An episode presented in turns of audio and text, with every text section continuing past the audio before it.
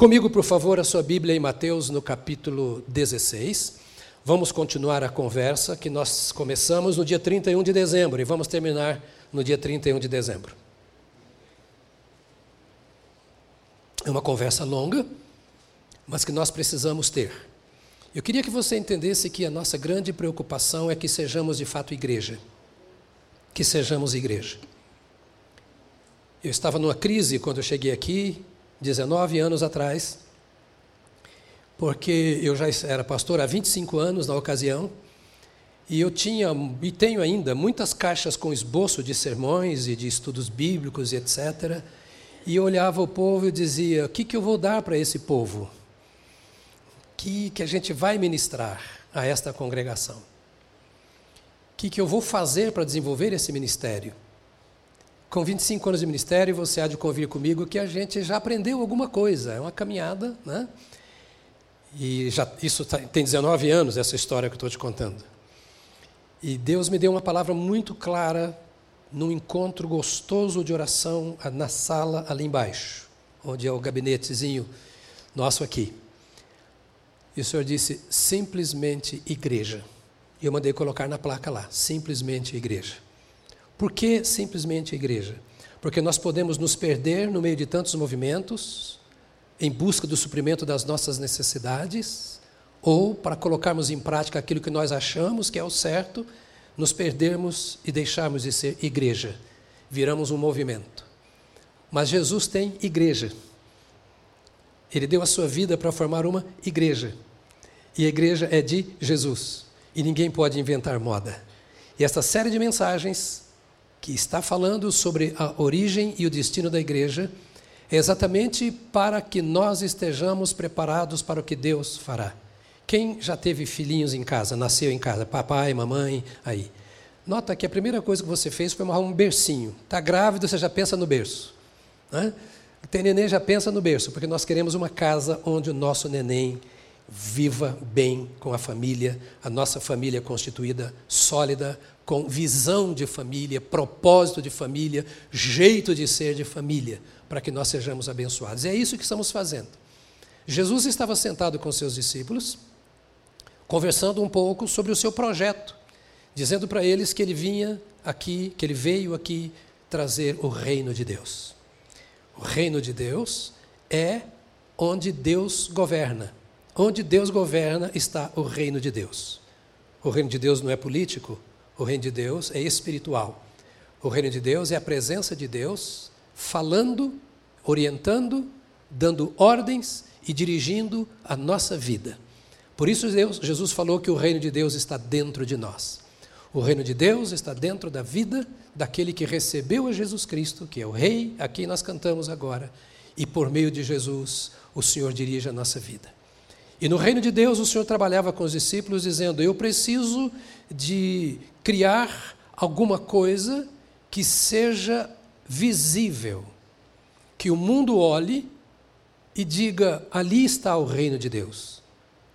Eu preciso criar uma sociedade, uma comunidade, uma assembleia de pessoas que me representem na face da terra, me representem seguindo o meu modelo de vida, o testemunho, o exemplo que eu, Jesus, deixei, um modelo que transmita os meus ensinos, um modelo que realize as minhas obras.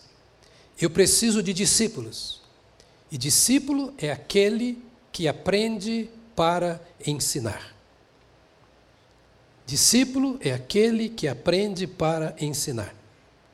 Ele não aprende só para si, ele não aprende para viver, ele aprende para reproduzir.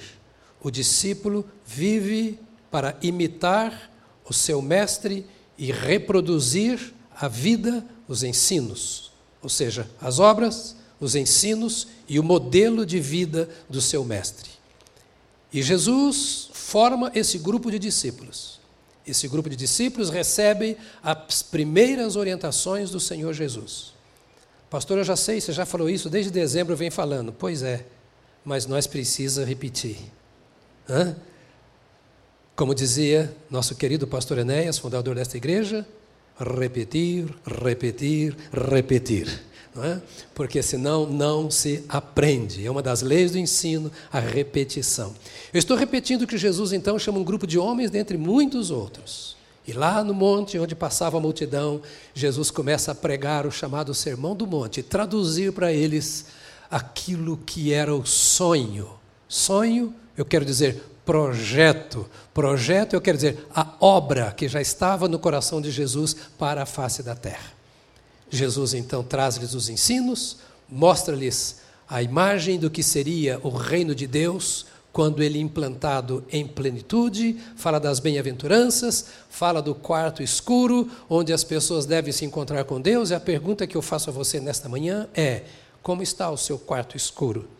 Continua escuro ou você tem se reunido aí nesse seu tameion, nessa comunhão com o Senhor para ele colocar em ordem a sua vida? O Senhor chamou a nossa atenção nesta manhã por uma palavra profética, para nós colocarmos em prática aquilo que temos ouvido.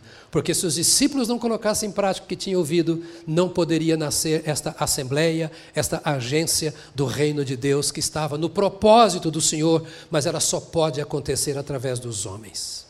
E dali nós pensamos na parábola do bom, não, não do semeador. E na parábola do semeador nós vimos a importância da palavra para o reino. A palavra é a lei do reino.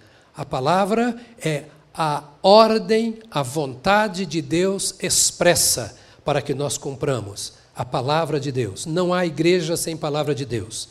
A igreja não é mística, no sentido de que nós encontramos por aí cheio de paramentos, cheio de suntuosidades, ou muitas vezes cheias de místicas que não têm nada a ver com a palavra de Deus. A obra do Espírito está incluída na palavra de Deus, mas nós precisamos da palavra de Deus para nos orientar. Não vivemos de achumes, não vivemos de ideologias nossas, não vivemos de doutrinas nossas, nós vivemos da palavra de Deus. Jesus disse que o homem viverá da palavra que sai da boca de Deus. A igreja é alimentada por esta palavra. E agora começamos a pensar então em que Jesus veio fazer de prático. Ele reúne os discípulos, capítulo 16, que nós já lemos e você tem em mãos do verso 13 em diante. Chama os discípulos e pergunta para eles: Bom, é, estamos há tanto tempo juntos. Vocês já viram as minhas obras e participam dessa obra. Vocês têm expulsado demônios em meu nome. Você já tentou expulsar demônios em nome do seu pai? da sua mãe? Já tentou expulsar demônio em nome do seu pastor? Em nome da igreja? Em nome da sua doutrina? Experimenta. Se você tem coragem. Do Cristo a quem Paulo prega, o que eu não conheço, né? Eles disseram assim, né? Sai daí em nome de Jesus Cristo que o Paulo prega. Você já experimentou? Experimenta. Você vai cair na maior fria. Mas aqueles discípulos estavam entusiasmados porque Jesus os escolheu e disse assim: Olha, saiam por aí, entrem de casa em casa, curem enfermos, expulsem demônios, pregam o evangelho do reino e etc. Iam, a coisa acontecia. Jesus depois, vocês querem ver como é que funciona o meu nome? Aí chamou mais 70 que não eram dos apóstolos. Isso aqui, vem cá, eu vou, eu vou empoderar vocês. Vocês podem sair por aí, como esses doze têm saído, em meu nome sai expulsando. E eles voltaram depois dos 70, dizendo assim: Senhor, que maravilha! Em teu nome até os demônios se nos submetem. Eles não eram apóstolos, mas usaram o nome que os apóstolos usavam. Tinha a mesma autoridade que os apóstolos tinham. E em nome do Senhor Jesus eles expulsavam os demônios. E os 70 voltaram entusiasmados, e Jesus falou: a alegria de vocês não deve ser por isso. Claro que vocês devem estar alegres, mas vocês devem estar alegres mesmo, é porque o nome de vocês está escrito nos céus. E sabe, o seu nome também foi escrito no céu no dia que você recebeu a Jesus Cristo. Naquele dia, o livro da vida recebeu um novo nome. E você tem lá uma pedrinha branca, diz Apocalipse, mais tarde vamos falar sobre isso, que você vai receber quando chegar no céu. Vai chegar e falar, aqui, seu nome era. Ó, você não sabia, mas seu nome já estava no livro e a sua pedrinha estava reservada. Lê Apocalipse, você vai ver sobre isso. Bem, esses discípulos tinham visto tudo isso durante anos, provavelmente aqui está entre dois anos e meio para três anos que eles estão andando com Jesus. E Jesus agora chama e diz assim: Bom, vocês têm ouvido muito a meu respeito, não tem? Há muita gente falando de Jesus, Jesus, Jesus por aí. E o que as pessoas falam que eu sou? Então Pedro, cheio da graça, sempre o Pedro toma a frente de todos e diz assim: Olha, é, uns dizem que tu és Elias, outros dizem que tu és Isaías, outros Jeremias, e dizem que tu és um dos profetas aí. E Jesus então pergunta para eles assim: E vós, quem dizeis que eu sou? É o texto que nós estamos. E vós, quem dizeis que eu sou? A questão é que hoje, nós, como igreja, precisamos de uma postura semelhante à daqueles discípulos. Nós vivemos numa sociedade um tanto complicada, pluralista, relativista. Você trata de uma mesma coisa por vários ângulos. Há muitas opiniões sobre uma mesma verdade. Cada um tem a sua interpretação da verdade e procura aplicar esta verdade do seu jeito. Então, Jesus Cristo, para uns é uma coisa, para outros é outra coisa. Naqueles dias era assim também. E era difícil se posicionar, porque os judeus tinham ideia de quem era o Cristo. O Velho Testamento falava do Cristo como um homem que viria poderoso, que venceria inimigos, que colocaria a vida de Israel em ordem, que seria um profeta, um líder religioso, espiritual. E então os apóstolos, com toda a nação de Israel, quando falavam de Jesus, o Cristo, Jesus, o Messias, eles imaginavam: se ele é o Messias, ele vai limpar a nossa terra de tudo que não presta. Vai tirar os romanos, vai tirar as leis erradas, os costumes errados, a religiosidade, vencer a hipocrisia dos nossos sumos sacerdotes, dos nossos templos, e ele vai pôr ordem na casa. Por isso que as pessoas pensavam que aquele que estava ali, aquele Jesus, podia ser um dos profetas que dentro do judaísmo havia também uma certa crença na reencarnação ou na transmigração da alma. Havia essa, esse pensamento entre muitos deles. Estavam nessa dúvida e Jesus pergunta: e vocês? O que dizem a meu respeito? Porque o que Jesus queria, na verdade, e o que ele quer ainda hoje, é saber o que eles entendiam sobre o Cristo. E o que Deus quer, e Jesus quer, é que nós coloquemos para fora aquilo que nós entendemos quem é Jesus. Quem é Jesus para você? Para muitos hoje existe o Jesus da cruz. Está lá no seu crucifixo, está lá no seu altar de oração, mas um Jesus que é apenas uma imagem de religião. Um Jesus que é apenas um símbolo de uma fé.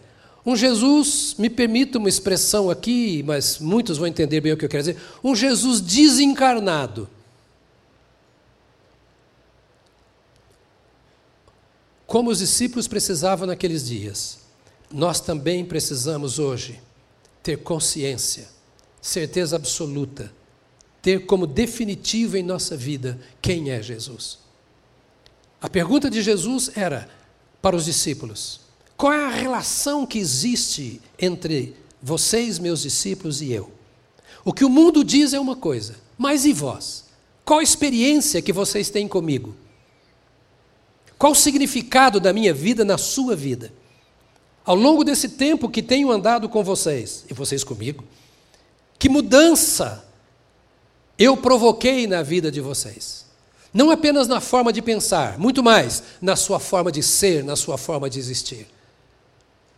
Que valor esse seu Cristo tem para os seus valores morais?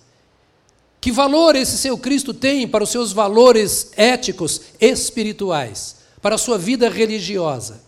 Qual é o lugar que esse Cristo ocupa na vida? Quem eu, Jesus, sou para vocês?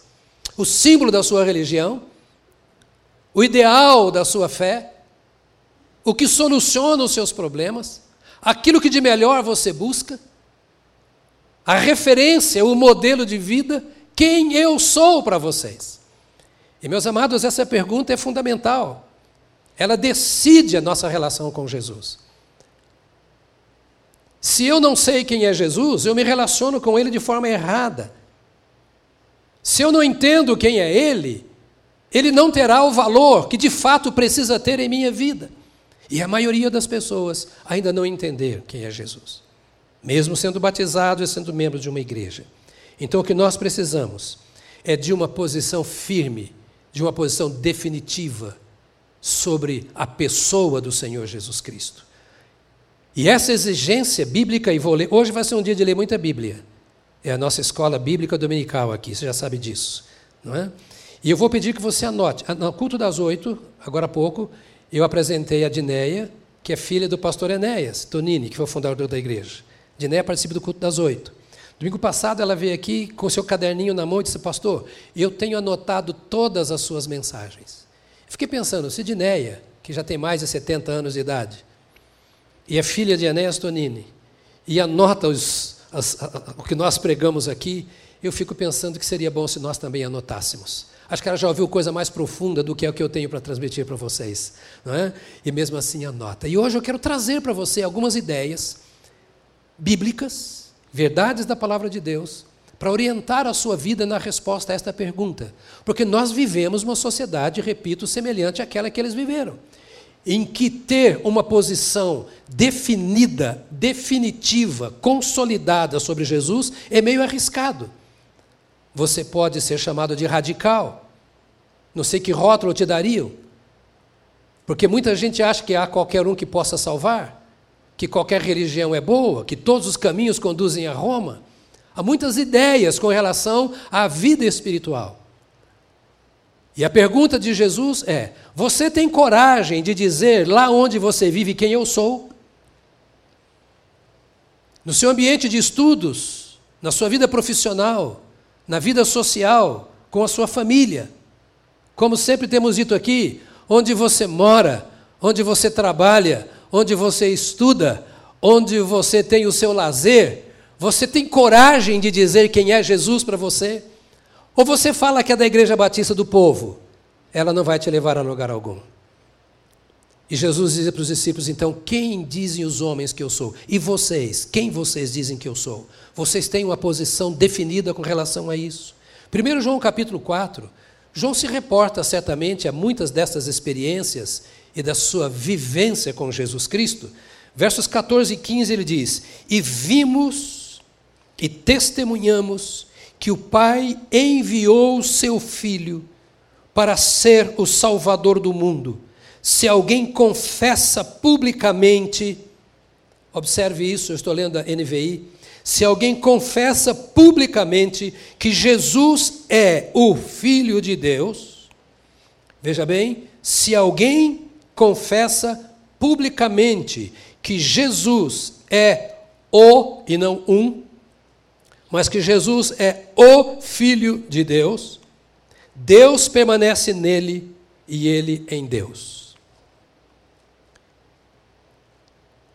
A linguagem de João é: eu aprendi, tenho vivido essa experiência e me consagrei a ela, independentemente do retorno que dão ao meu testemunho independentemente do tratamento que me dão quando eu falo sobre essas coisas. Eu preciso testemunhar publicamente. Se alguém confessa publicamente que Jesus é o Filho de Deus, Deus permanece nele e ele em Deus.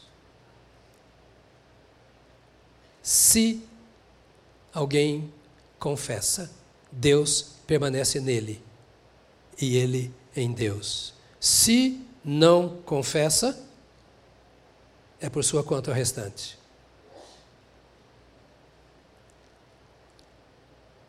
Eles pagariam com sua vida essa confissão. Quem é Jesus para você? Esse é o nosso assunto desta manhã. Quem é Jesus o Cristo?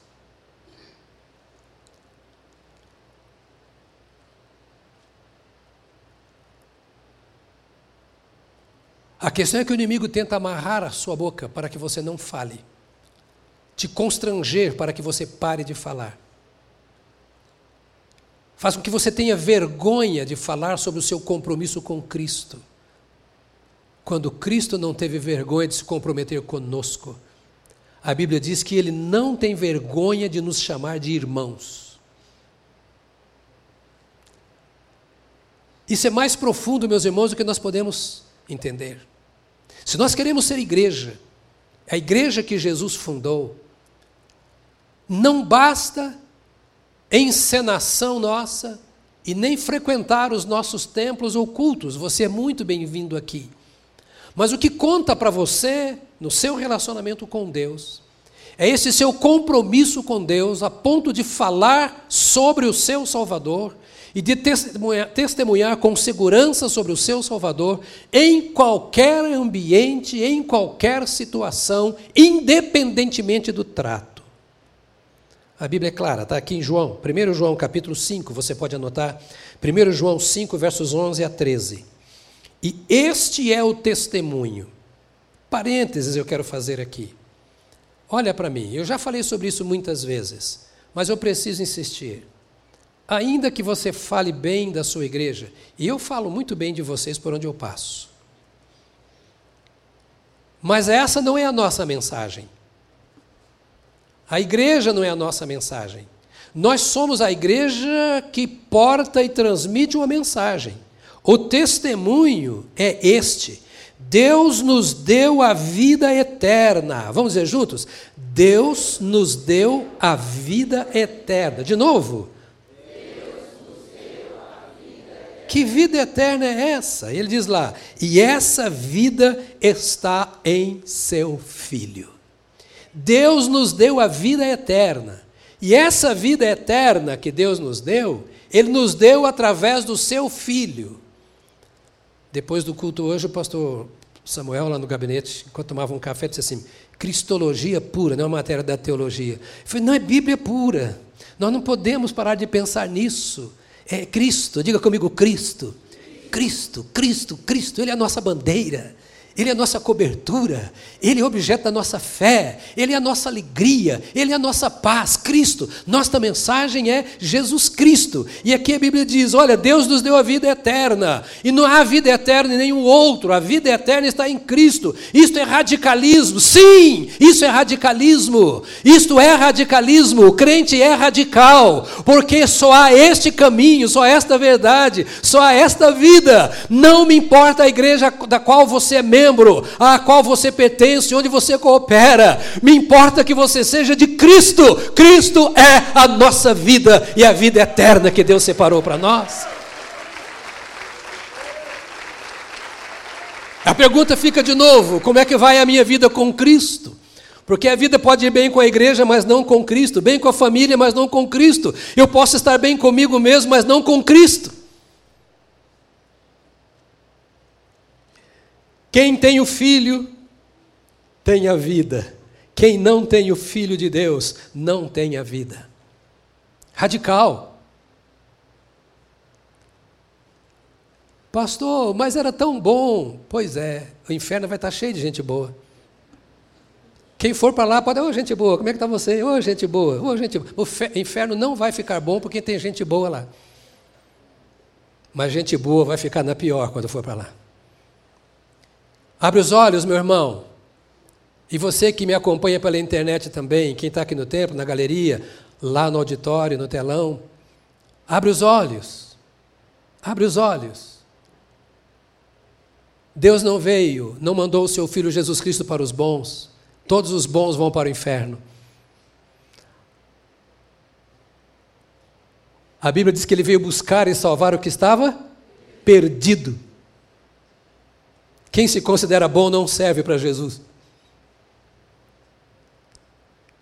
Gente boa não serve para Ele. Mas aquele que se vê como tão ruim, tão mal, tão pecador, tão distante de Deus, ao ponto de precisar de Deus para resolver o seu problema, Deus diz: Eu mandei o meu filho para resolver o seu problema. Oh, que coisa maravilhosa! Ah, não, sou bom. A minha, tá, Jesus disse isso. Que ele não veio buscar justos, e sim pecadores ao arrependimento. Aleluia! Ele me achou no meu pecado. Mas quem é justo não precisa dele, tem justiça própria. Vim buscar e salvar o que se havia perdido. Quem não se sentiu perdido não precisa dele Mas quem se sente perdido pode encontrar a salvação naquele que veio buscar a ovelha que estava perdida. Cristo. É, é, é, é fundamentalismo isso, pastor? Não é fundamentalismo. É a Bíblia. E ela é a verdade e não uma verdade. Não há verdade fora da palavra de Deus. Escrevi-lhes estas coisas a vocês que creem no nome do Filho de Deus, para que vocês saibam que têm a vida eterna. Está aí, 1 João, capítulo 5, versos 11 a 13. Eu escrevi para vocês que creem no nome do Filho de Deus. Está me acompanhando? Eu não escrevi para incrédulos, o apóstolo está dizendo. Mas eu escrevi para vocês que creem no nome do Filho de Deus. Porque vocês que creem no nome do Filho de Deus precisam saber de uma coisa linda. Está aqui escrito. Vocês precisam saber que vocês têm a vida eterna. Ou seja, se você crê em Cristo, a eternidade está assegurada. Se você crê em Cristo e confessa o nome de Cristo, a salvação está assegurada. Mais tarde poderemos falar sobre o assunto com aqueles que entendem que a salvação se perde, eu não creio assim. Porque eu não creio que aquilo que o Senhor Jesus dá não seja eterno. Ele dá a vida eterna. E o que é eterno é eterno. No grego está assim, eis ton aionium, ou seja, para todo o sempre. Para todo o sempre. Para todo sempre é para todo sempre. E para todo sempre não tem fim.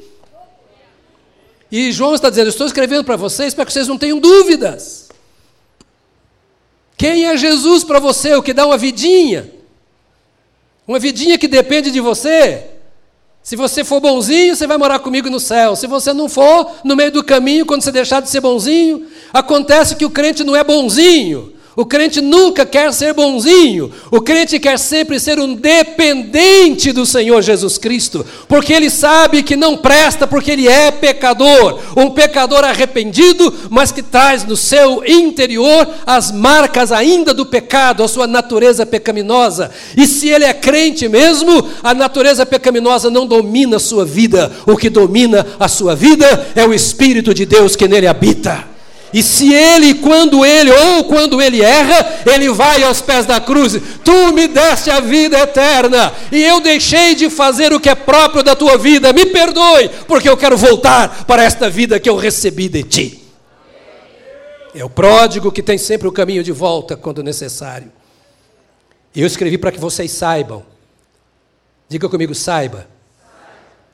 Ou seja, escrevi para que você leia lendo, você se lembre da experiência de conversão e nunca se esqueça, saiba, você tem a vida eterna. Ah, mais, não tem mais, a salvação não depende do seu mais.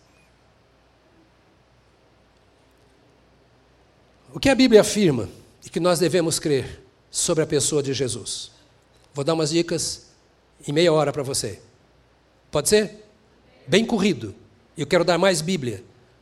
Hoje você vai ler Bíblia, anota aí.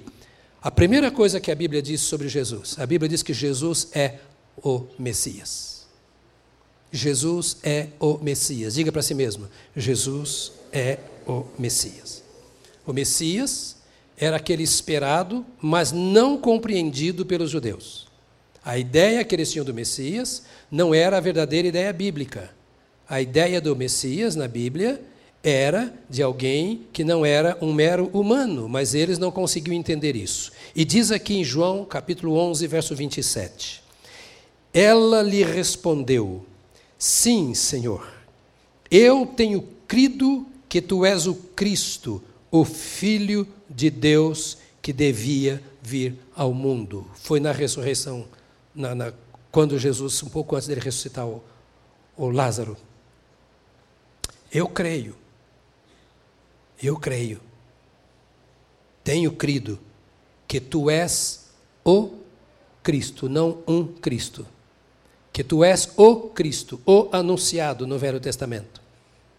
Já tinham vindo outros Cristos antes de Jesus. Mas o que a irmã de Lázaro estava dizendo é: Eu tenho te acompanhado. E à medida que eu ando contigo, eu tenho visto. Deus tem me feito entender que tu és o prometido no Velho Testamento, que tu és o Filho do Deus vivo. Eu creio nisso. E aqui no verso 16, do capítulo 16 de Mateus, está Pedro dizendo: Tu és o Cristo, o Filho do Deus vivo. Meus amados, havia uma compreensão como resultado de um acompanhamento. Permita-me explorar um pouquinho isso com muita simplicidade. Não é possível conhecer alguém se nós não tivermos relacionamento contínuo com essa pessoa. É muito arriscado. Eu tinha 20 anos quando comecei a namorar a minha esposa. Eu fazia o seminário em Belo Horizonte. A conheci no templo, em Lagoinha. E eu fiquei observando aquela baixinha durante meses. Punhado de criança atrás dela. E eu dizia, que gracinha aquela baixinha. Aí chegou um dia eu comecei assim, eu acho que eu vou levar aquela baixinha para mim.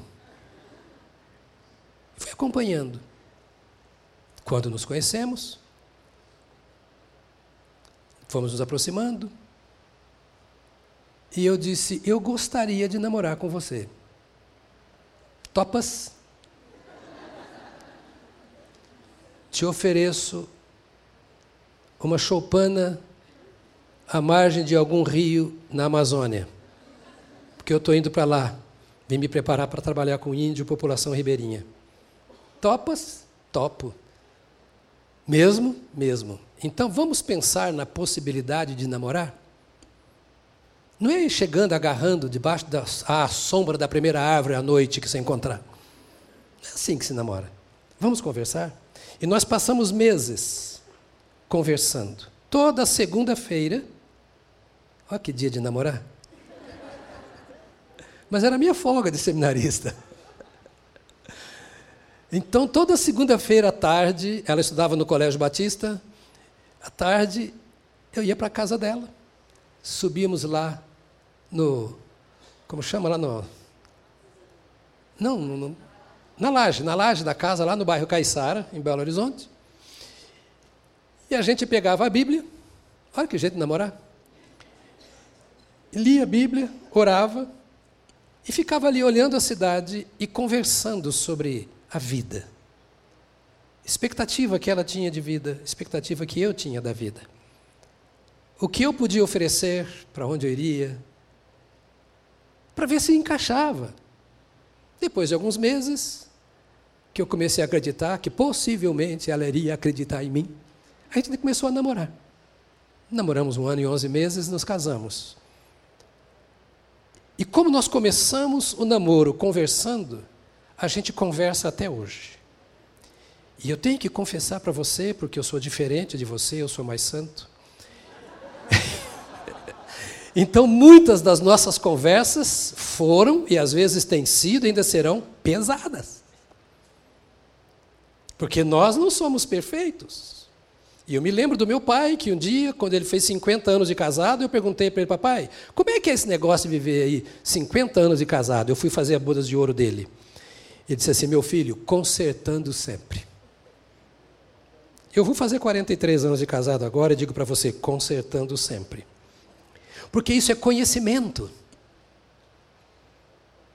Relacionamento é para produzir conhecimento. E o conhecimento aprofunda, aperfeiçoa, consolida o relacionamento. Quanto mais nos conhecemos, mais fácil nos relacionarmos. Descobrimos os caminhos. E o problema do crente é que ele não se relaciona com o Jesus em quem ele crê. Era isso que Jesus estava querendo.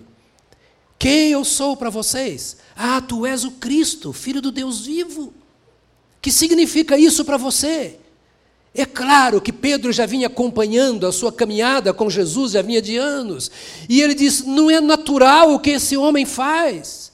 Ninguém expulsa demônio como esse homem expulsa demônio. Ninguém cura enfermo como esse homem cura enfermo. Olha, eu estava lá no barco à noite e de repente a gente vê um fantasma andando sobre as águas. E esse fantasma, nós estávamos morrendo de medo e gritando ao fantasma aí, ao fantasma aí. E ele parou e disse assim: Ei, eu não sou um fantasma, por que, que vocês estão com medo? E Pedro disse: Senhor, se és tu, manda-me ter com a, andar sobre as águas contigo. E Jesus falou assim: Vem. E o Pedro foi andando sobre as águas e de repente a dúvida veio, ele começou a afundar. Jesus estendeu a mão e foi de mão dada com ele até o barco de volta. Pedro falou: Nunca vi isso antes. Quem é que pode fazer? A questão, meus amados, é que nos falta experiências com Jesus. Nós não podemos apenas receber o Jesus da cartilha, o Jesus da apostila, o Jesus da reunião disso ou daquilo. Nós precisamos de uma experiência com Jesus que entra em nossa alma, que marca o nosso ser, que não deixa dúvida alguma. É um relacionamento com o Senhor Jesus dizendo: Ele me deu a mão quando eu estava afundando, e muita gente viu que eu estava afundando e viu a maneira como eu saí dessa miséria. Ele viu quando aquele garoto entrega cinco pães e dois peixinhos. Está nos capítulos anteriores aí, eu estou dando um, um pouquinho de visão bíblica para você. E ele viu Jesus pegar aqueles pães, aqueles peixes, levantar ao Pai, agradecer e abençoar e mandar distribuir. Cinco mil homens, fora mulheres e crianças. E o zoião do Pedro, ó, não é possível. O que, que vai dar? Todo mundo comeu até encher o pandu. Né? E então vem ali, eles escolhem aqueles cestos, doze, um para cada um. Jesus está seus incrédulos. Tá? E leva para casa o pão, para você não ter dúvida de que eu multipliquei esses pães e, pães e peixes. Leva e come, para você não ser incrédulo. E logo depois Jesus pergunta: O que vocês acham que eu sou? Pedro falou: Eu, hein? eu vou dizer outra coisa, nada, o Senhor é o Cristo. Eu sou testemunha dessas e tantas outras coisas. Nós nos satisfazemos com religião e nos falta experiência com Cristo, por isso vem dúvida. Mas na hora do sufoco, lembra que domingo passado eu disse que essa era a hora em que a fama de Jesus estava lá embaixo. Os homens já não viam Jesus mais como viram no princípio. E se você ler o contexto, vê que Jesus estava se, pronto, se, se uh, preparando já para a morte. Nesse mesmo capítulo, logo na frente, ele anuncia sua morte. Era hora de pressão. É na hora da pressão que nós sabemos quem é Jesus para nós é na hora da prova, é na hora da tentação, é na hora da luta, é na hora daquilo que nós mais desejamos e não temos, nos falta, é na hora que nós somos afrontados, perseguidos, envergonhados, criticados, é naquela hora em que todo mundo está fazendo o que não pode fazer, e se você não fizer igual, você vai ser visto como o diferente, o esquisito, o radical, e etc. Você vai, é naquela hora que você vai saber quem é Jesus para você, não é aqui dentro, não, não é lá no PG. É agora, na hora em que tudo parece escuro, que você pode se levantar e dizer: Eu dou testemunho de uma verdade. A minha vida foi mudada porque Jesus Cristo entrou em meu interior. Ele é o Messias. Jesus é outra coisa que eu quero dizer, é o Criador de todas as coisas. Você não disse amém porque você já sabe. Você, meu neném sabe lá em casa. Menina nem sabe disso. Mas você para para pensar nisso?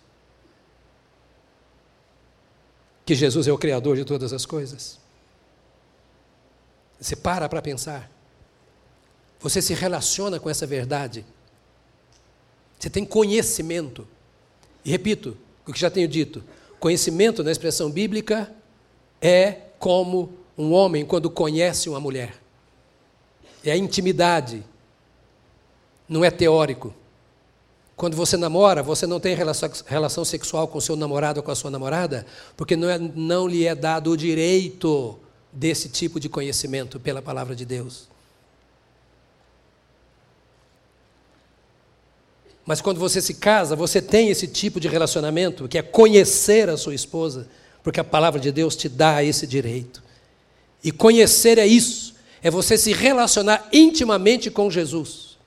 Ninguém pode colocar em sua cabeça que a sua esposa não é aquilo que você sabe que ela é. Porque você a conhece. E ninguém consegue colocar na cabeça de um crente, nem mesmo o diabo consegue colocar na cabeça de um crente a verdade sobre Jesus, se esse crente conhece a Jesus. Se ele conhece a doutrina de Jesus, é uma coisa, mas se ele conhece a pessoa de Jesus, é outra.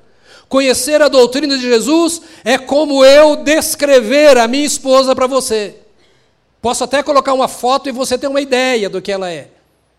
E ela não está aqui agora porque está lá embaixo, na igreja subterrânea. Né? Nosso pessoal. Mas saber quem é minha mulher sou eu que sei. E o crente sabe quem é Jesus. E de Jesus é o Criador de todas as coisas. João 1,3 diz assim: Todas as coisas foram feitas por intermédio dele, e sem ele nada do que existe teria sido feito. E Colossenses 1, 16, 17 diz: Pois nele foram criadas todas as coisas nos céus e na terra, as visíveis e as invisíveis, sejam tronos ou soberanias, poderes ou autoridades. Todas as coisas foram criadas por ele e para ele. Ele é antes de todas as coisas e nele tudo subsiste. Este é Jesus. Deixa eu correr? A gente vai voltar nisso mais tarde, bem lá na frente. A outra coisa que a Bíblia diz sobre Jesus, ele é o filho amado de Deus. Só um texto, Marcos 1, 9 a 11 diz: Naquela ocasião, Jesus veio de Nazaré, da Galiléia, e foi batizado por João no Jordão. Assim que saiu da água, Jesus viu os céus se abrindo e o Espírito descendo como pomba sobre ele. Então veio dos céus uma voz: Tu és o meu filho amado, em ti me agrado. Quando dizemos que Jesus era o filho de Deus, é diferente de quando dizemos que eu sou o filho de Deus. Nós cantamos hoje aqui: Eu sou o filho de Deus. E quando eu digo eu sou o filho de Deus, como quando cantamos agora, não é a mesma coisa que quando Jesus dizia: Eu sou o filho de Deus. Solange e eu temos quatro filhos biológicos e uma filha adotiva. Quando eu olho os meus filhos biológicos, tadinho deles, alguns até parecem comigo, tenho pena deles. Mas parece. Porque eu os gerei.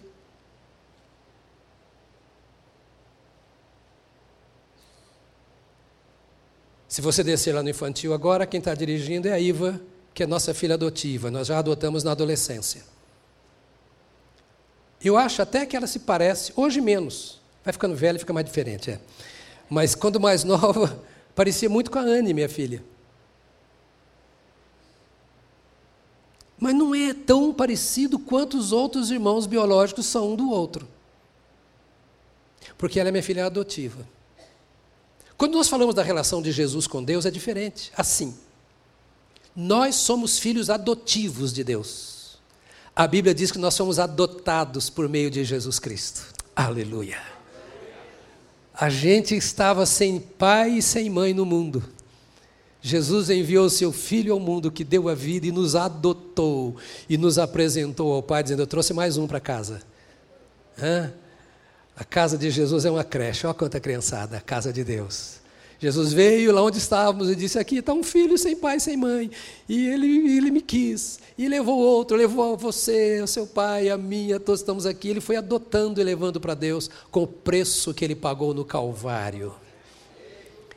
É isso que a Bíblia diz. Que ele nos redimiu.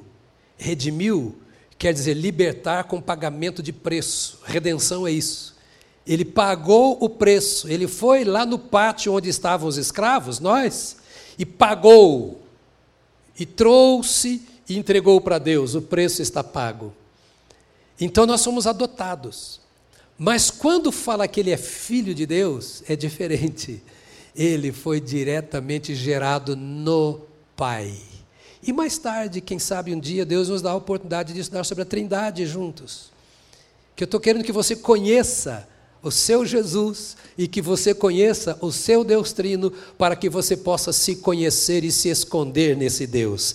E aqui está dizendo então: Tu és o meu filho amado, não é um, é o meu. Não está dizendo, Tu és meu filho amado. Isso ele fala de nós. Tu és meu filho amado.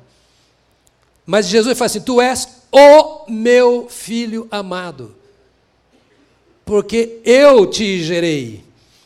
Agora, outra coisa eu quero dizer: Jesus é Deus. Jesus é Deus. Você precisa escrever, anotar isso e estudar isso, porque você precisa se relacionar com Ele. E a gente se relaciona conhecendo. E quando fala em conhecer, você conhece a pessoa e o caráter da pessoa. Você precisa conhecer a Deus e o caráter do Senhor Deus. Porque dependendo do caráter, você diz: essa pessoa não serve para andar comigo. E às vezes nós pensamos que Deus nos deixa, me permita aqui é, os, os, os, mineiros, pastor Cornélio lá da Lagoinha, mineiro velho também, né? irmão do Cornélio foi meu colega de seminário e tal, até que é peça rara, conheço há muito tempo essa turma, né? Então, que me perdoem os mineiros, mas Jesus nunca nos deixa na mão de calango. Expressão do mineiro. Está na mão de calango, ou seja, está sem recurso, foi abandonado. Não é?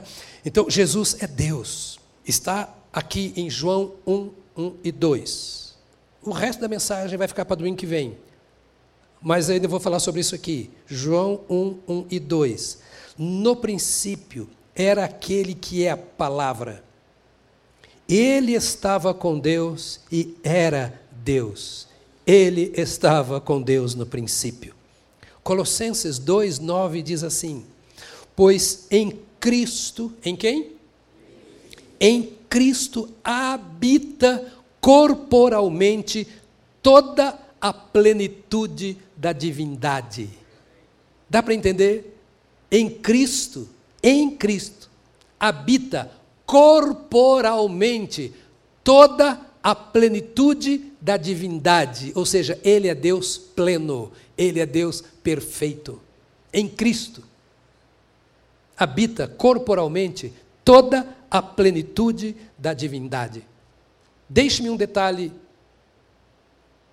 que é da história da igreja, mas é importante para que você saiba. Por que isso está escrito aqui? Paulo escreveu para a igreja de Colossos. Colossos era uma cidade da Grécia. Você se lembra da filosofia grega e da influência da filosofia grega na religião, na teologia judaica.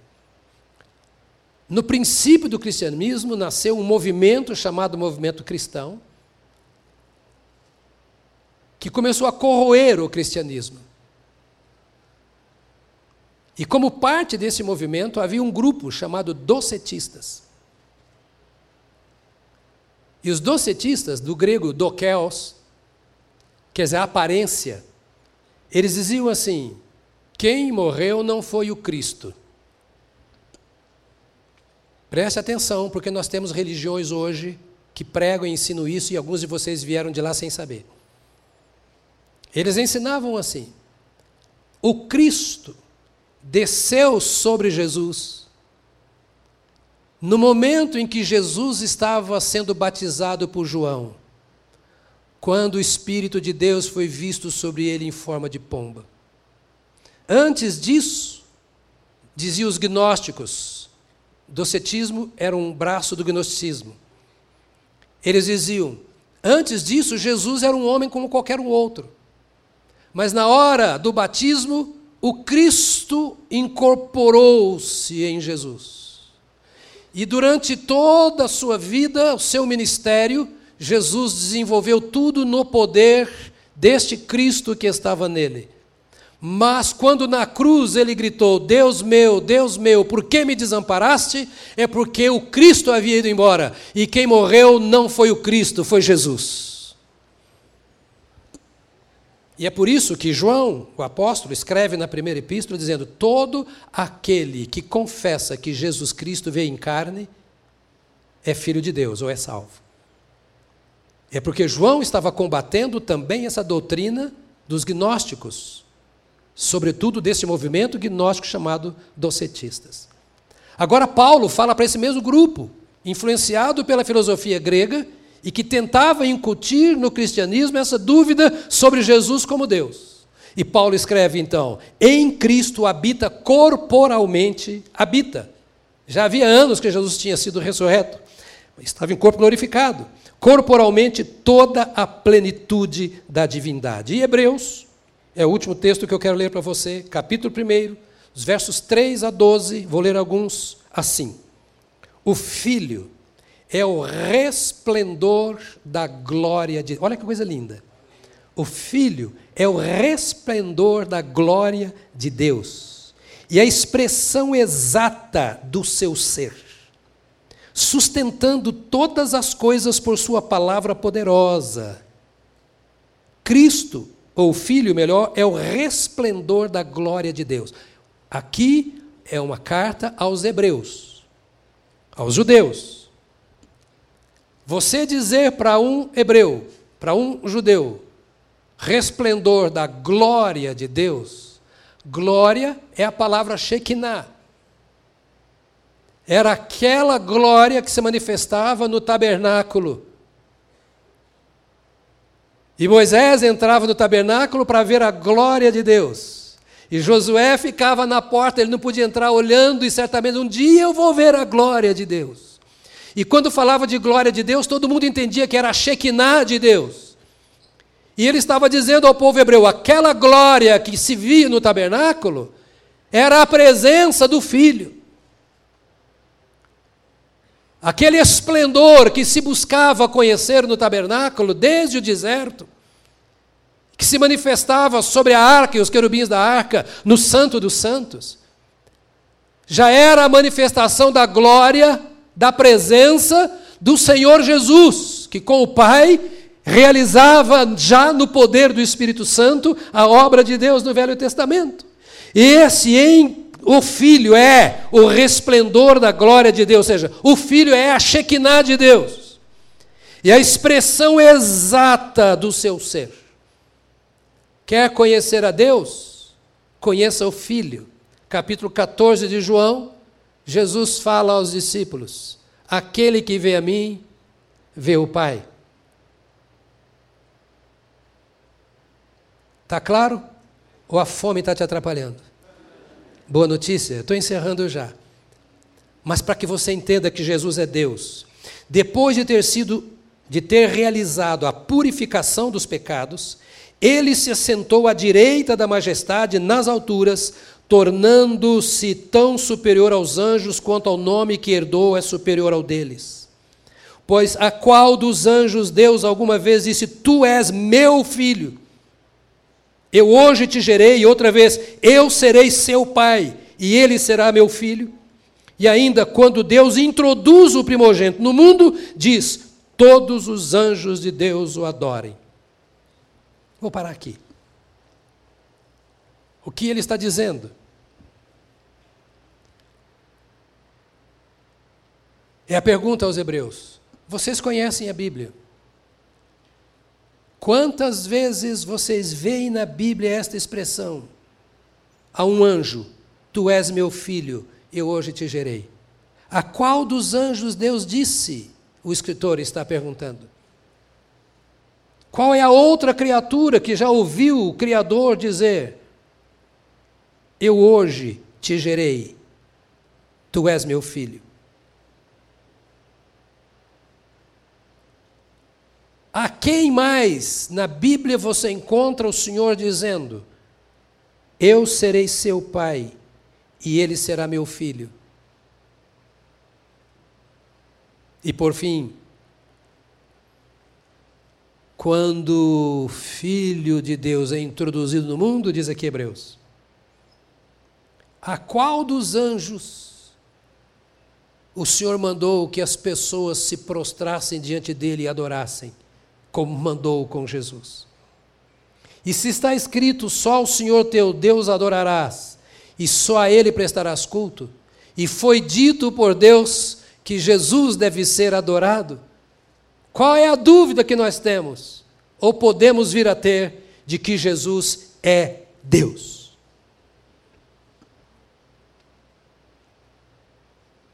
Eu me lembro quando menino indo para a igreja de mão dada com a minha mãe, pequeno, eu dizia, mamãe, eu não entendo esse negócio. E talvez alguém esteja dizendo assim também, não entendo esse negócio. Como é que Pai é Deus, o Filho é Deus, o Espírito Santo é Deus? Eu vou te responder, mas não hoje.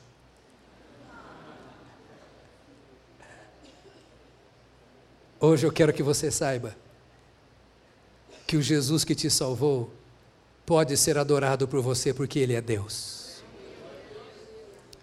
Ele não é um Deus, Ele é o único Deus.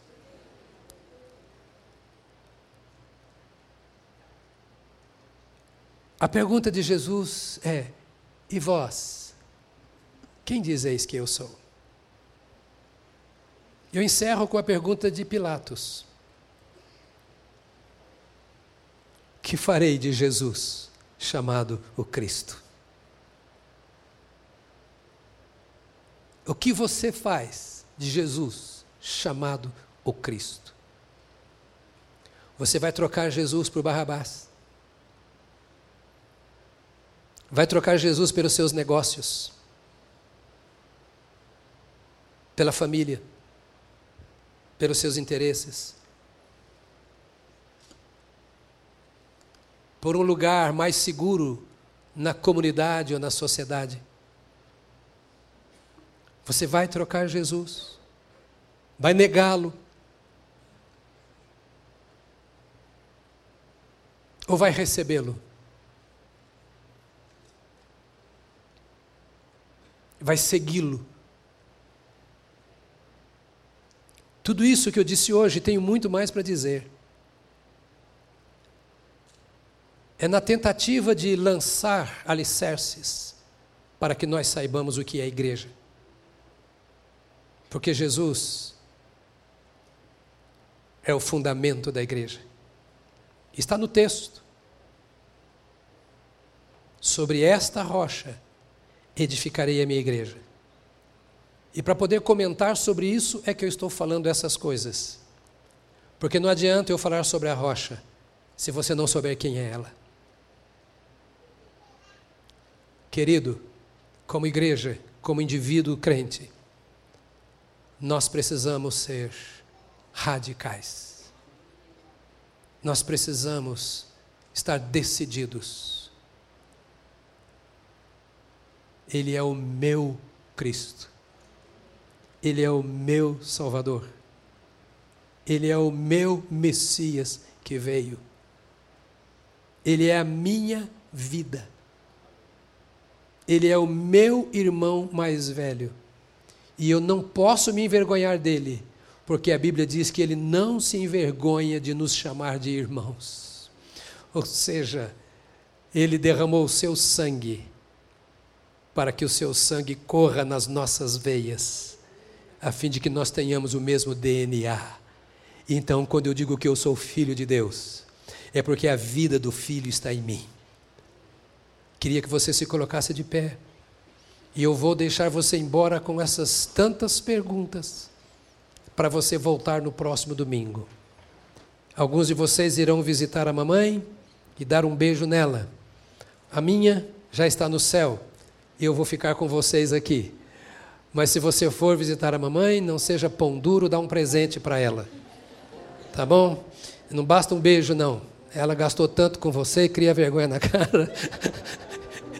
E compra alguma coisinha para ela e leva lá. Né? Não chega lá, ah, mamãe, vim aqui porque te amo. Ela sabe disso tudo que você ama. Mas dá um presentaço melhor que você pode para ela. Né? E eu queria que você fechasse os seus olhos agora. E eu queria que você comesse dessa palavra que nós deixamos nesta manhã. Amanhã vai estar lá no YouTube e você pode tê-la de novo e ouvir e anotar e escrever. Mas como a palavra? É muito sério o que ouvimos hoje pela manhã. O avivamento verdadeiro é aquele que vem pela palavra. O resto é movimento.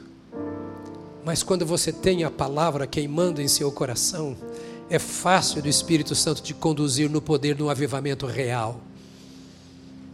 Pai, nós te louvamos, nós te louvamos. Nós te bendizemos porque tu trabalhas em nós além das nossas emoções, além das nossas possibilidades. Tu revelaste a Pedro quem era Jesus, e tu tens revelado a nós quem é este Jesus de Pedro, é o nosso Jesus. Nós te rendemos louvores nesta manhã pela tua palavra que nos conduz de forma a podermos nos sentir seguros em dizer quem é Jesus. E eu te rogo que teu Espírito Santo seja derramado em grande profusão sobre os teus filhos, para que ao abrirem a tua palavra bendita, ela seja clara aos ouvidos dos teus servos, que ela desça profundamente ao coração faz um reboliço na nossa vida pela tua palavra. Esconde-nos à sombra da tua palavra. Forma a nossa vida no poder da tua palavra. Ó oh, querido Deus, nós queremos viver esta palavra e precisamos dela. E nós te rogamos então, Senhor, faça com que ela ecoe no nosso coração durante esta semana e traga revelações novas aos teus filhos que te amam, e que esta igreja seja forte na palavra do Senhor, que é lâmpada para os nossos pés e luz para os nossos caminhos. Obrigado por termos Jesus, porque o Cristo é nosso e nós somos dele. Bendito seja o teu nome para sempre. Amém. Amém. Amém. Aleluia. Aleluia. Glória a Deus. Eu vou deixar você embora assim, para nós não pensarmos em outra coisa a não ser o que nós falamos nesta manhã. Tá certo, querido? Pode dar um abraço no irmão que está ao seu lado. Deus te abençoe. Domingo estaremos juntos de novo. Você é bem-vindo aqui para adorarmos e servirmos juntos ao Senhor.